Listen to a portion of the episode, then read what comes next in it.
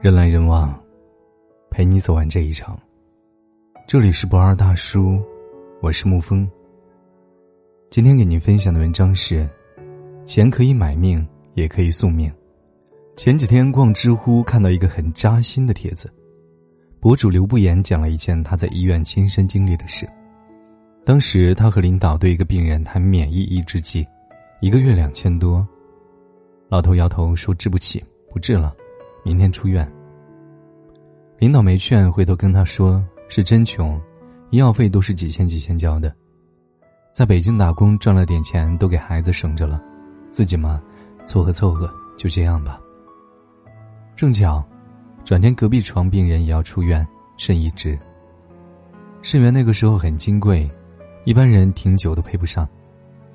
领导跟他说：“那是个大老板，自己从别的地方买的，一周不到，人脉也广，很快就联系到了某个大主任亲自操刀。多少钱没有问，几年前的事了。那是他第一次真切的感受到，这世界人和人的命，是分价格档次的。确实，都是第一次做人，有钱和没钱的差距。”很可能是一条命的差距。有位读者给我私信说，他有天晚上去急诊，正好碰到一个农民工在包扎手指。一打听才知道是在工地干活不小心砸断手指的，流了很多血。看起来一个壮汉子，硬是疼得站不起来。医生要求住院观察，他有点窘迫说不用了。后来只消毒，缝了针，二话没说他就回去了。人分三六九等，而很多人都是等那一级的。穷人也很拼命，可是他们依然很穷。而有钱人的底线，可能是很多人再努力都触摸不到的上限。钱这个东西，能做的事情，远远超乎你的想象。你有选择纠结症，你有仇富心理，你看不惯别人大手大脚，其实归根结底，还是因为穷。说真的，钱能够解决你现在所有的烦恼，不是吗？可能有人会说，这个世上总有钱买不到的东西，那不是钱不行，是你没钱。前段时间跟朋友聊天，说起这样一件事：朋友公司要从内部选出一个管理者来，而两个候选人 A 和 B 私底下是好朋友，当时 B 进公司还是 A 推荐进来的，帮了 B 不少。最后。经过高层的讨论，A 被选上了，升职加薪是理所当然的事。但令人想不到的是，落选的 B 私底下在公司说 A 私生活不检点，能当上管理层完全是靠关系。结果是 A 被迫辞职。你看，在利益面前，友情是多么的不堪一击啊！你拿她当闺蜜，她拿你当敌人，你觉得她会锦上添花，可最后等来的。竟然是落井下石，真是又可笑又可悲。有句话说，社会上升通道只有两种，第一种是自我提升，第二种是拉低他人。相对而言，第二种成本更低，也更快见效。看到比自己过得好的人，不是想着我也要去那里，而是会不择手段的拉你下来。这个时代，嘴上说着感恩的人，大多数情况下。都不具备感恩的心，而是普遍拥有的是嫉妒和憎恶。希望你过得好，看似是一句祝福的话，其实潜台词是：你可以过得好，但不能过得比我好。小孩子才谈感情，大人都是要看利益的。一旦牵扯到利益，人的阴暗面就会滋生，做出令人匪夷所思的事情。自媒体人曾少贤曾说过一句话。不要把你的问题和伤口到处给别人看，百分之二十的人压根儿不在乎，百分之八十的人庆幸你遭受了这些困难险阻。越长大越明白，人性本恶，善良只是一种选择。你过得越不好，他们越开心。关于婚姻的真相，那可就有的说了。敢问，爱情这东西，自从结婚后，你还听说过吗？本以为可以花前月下，从此过上不羡鸳鸯不羡仙的好日子，不料生活反手就是一巴掌，把你安排的明明白白的。到处都是柴米油盐酱醋茶、奶瓶奶粉尿不湿，哪还有时间讨论爱情？不存在的。还有情人节、纪念日这些有仪式感的日子，就更别提了。不提便罢，一提家里那位大爷，可有话要说了。都老夫老妻了，那都是哄小女孩的把戏。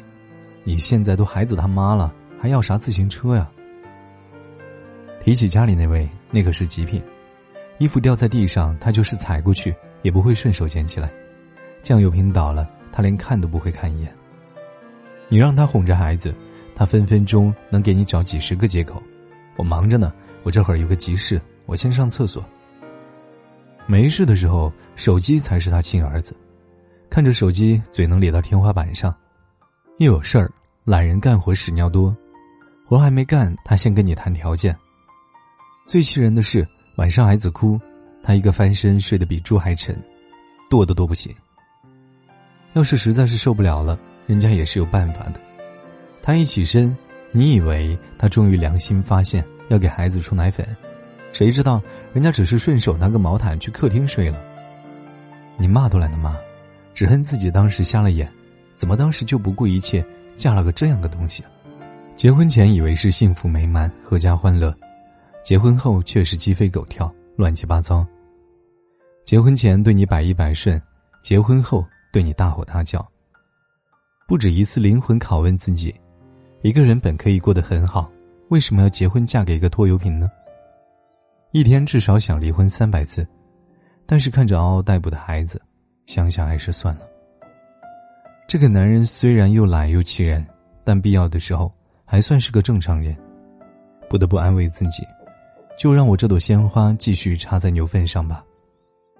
我等凡人过日子，不能计较太多。要想长长久久，全靠良心在死撑。但是，要跟我讲爱情，两个字，免谈。昨天晚上，朋友格格发了一条朋友圈。长大就是一个慢慢发现自己是傻逼的过程。我来回看了好几遍，然后狠狠的点了个赞。不仅如此，我经常还会想，怎么就过成了现在这个样子，而且是讨厌的那种。比如现在委曲求全的做自己，都想打自己一巴掌的事情。对喜欢的、不喜欢的，都可以施以微笑。事不关己，高高挂起。很多事以前有多抵触，现在。就有多拿手。上周和发小聊起工作，颇有感触。他说：“不知道什么时候开始，自己变得势利，与其他人的关系开始权衡利弊，跟自己无关的也绝不多管闲事，生怕出了事被连累到。”他最讨厌的一个同事，尖酸刻薄，爱拍领导马屁，但有时候想起自己阿谀奉承的样子，像极了同事本人。那一刻，他忽然发现，他竟然成了。自己最讨厌的样子。我拿了这个话题去问了身边的人，得到的答案大同小异。我讨厌跟别人讨价还价，现在我竟然为了几块钱跟别人争个不停。我讨厌爸妈为我好，可是现在我也会把想法强加给孩子，不顾他的感受。我看不起一个女孩对一段感情死缠烂打，可现在的我就是如此。为了得到我想要的，我想尽办法取悦别人。把自己委屈的不行。多少人是这样子，走着走着就不知道把当初那个有梦想的自己丢在了什么地方。生活上除了鸡毛蒜皮还是鸡毛蒜皮，空有一腔热血却无力做出改变，只能安于现状，间接性的踌躇满志，持续性的混喝等死。在感情上让自己卑微到尘埃里，拿不起，放不下。在职场上渐渐的变得圆滑，为了得到领导喜欢，开始说违心的话，口是心非。并且可怕的是，自己竟然心安理得的接受了这种状态。真好，你拼尽全力，终于，活成了自己讨厌的样子。很遗憾，以后可能一直如此。我听过一个段子，我有一个朋友，他以前的座右铭是“莫欺少年穷”。后来，经过十几年的努力奋斗，他终于把座右铭改成了“莫欺中年穷”。看完不用怀疑人生，这就是生活的真面目。生活真没有鸡汤里说的那么好，有些毒鸡汤听听就算了。大多数人的常态是，能力配不上野心，内心的美好愿景永远赶不上生活的出其不意。生活不论好坏，别人永远都体会不到，也不会有人替你过好你的人生。十八岁一腔热血，三十岁以为努力一把就可以改变世界，五十岁算了吧，我不行，我认输。慢慢的，你会打心底的承认，哦。我从来且永远都只是一个平凡而普通的人，嫁给一个普通人，有一份普通的工作，过着普通人的生活。其实这也没有什么大不了，接受自己的平凡，知道生活真相后，依然热爱生活，也算是一种成功。这世界上有太多的事与愿违、力所不及，所以凡事尽力就好。而你要记住的是，世界根本不会因为你而改变。你最需要担心的，是下一个明天，和下一碗饭。与你共勉。晚安，亲爱的朋友们。你还记得吗？记忆的炎夏，散落在风中的一整发，喧哗的都已沙。结果的花，未完成的牵挂。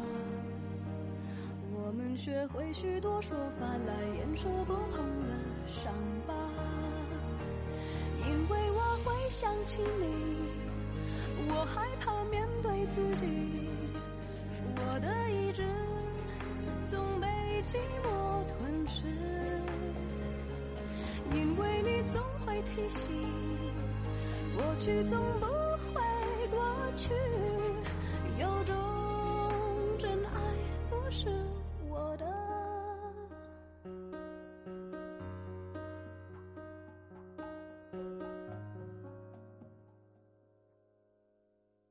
没。结果的花，未完成的牵挂，我们学会许多说法来掩饰不碰的伤疤。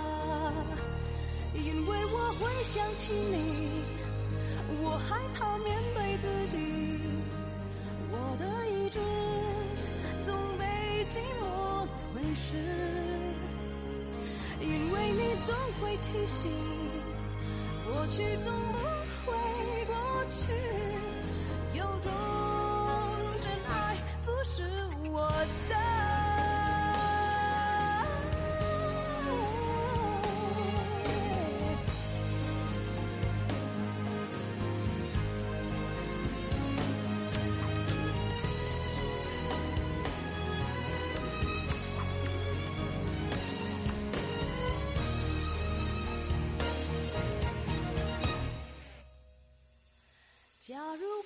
曾爱你，我不会失去自己。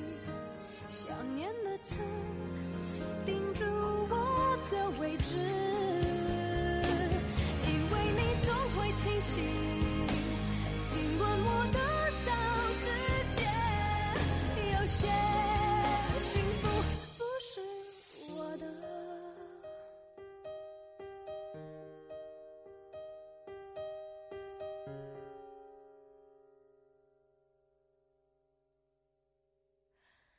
你还记得吗？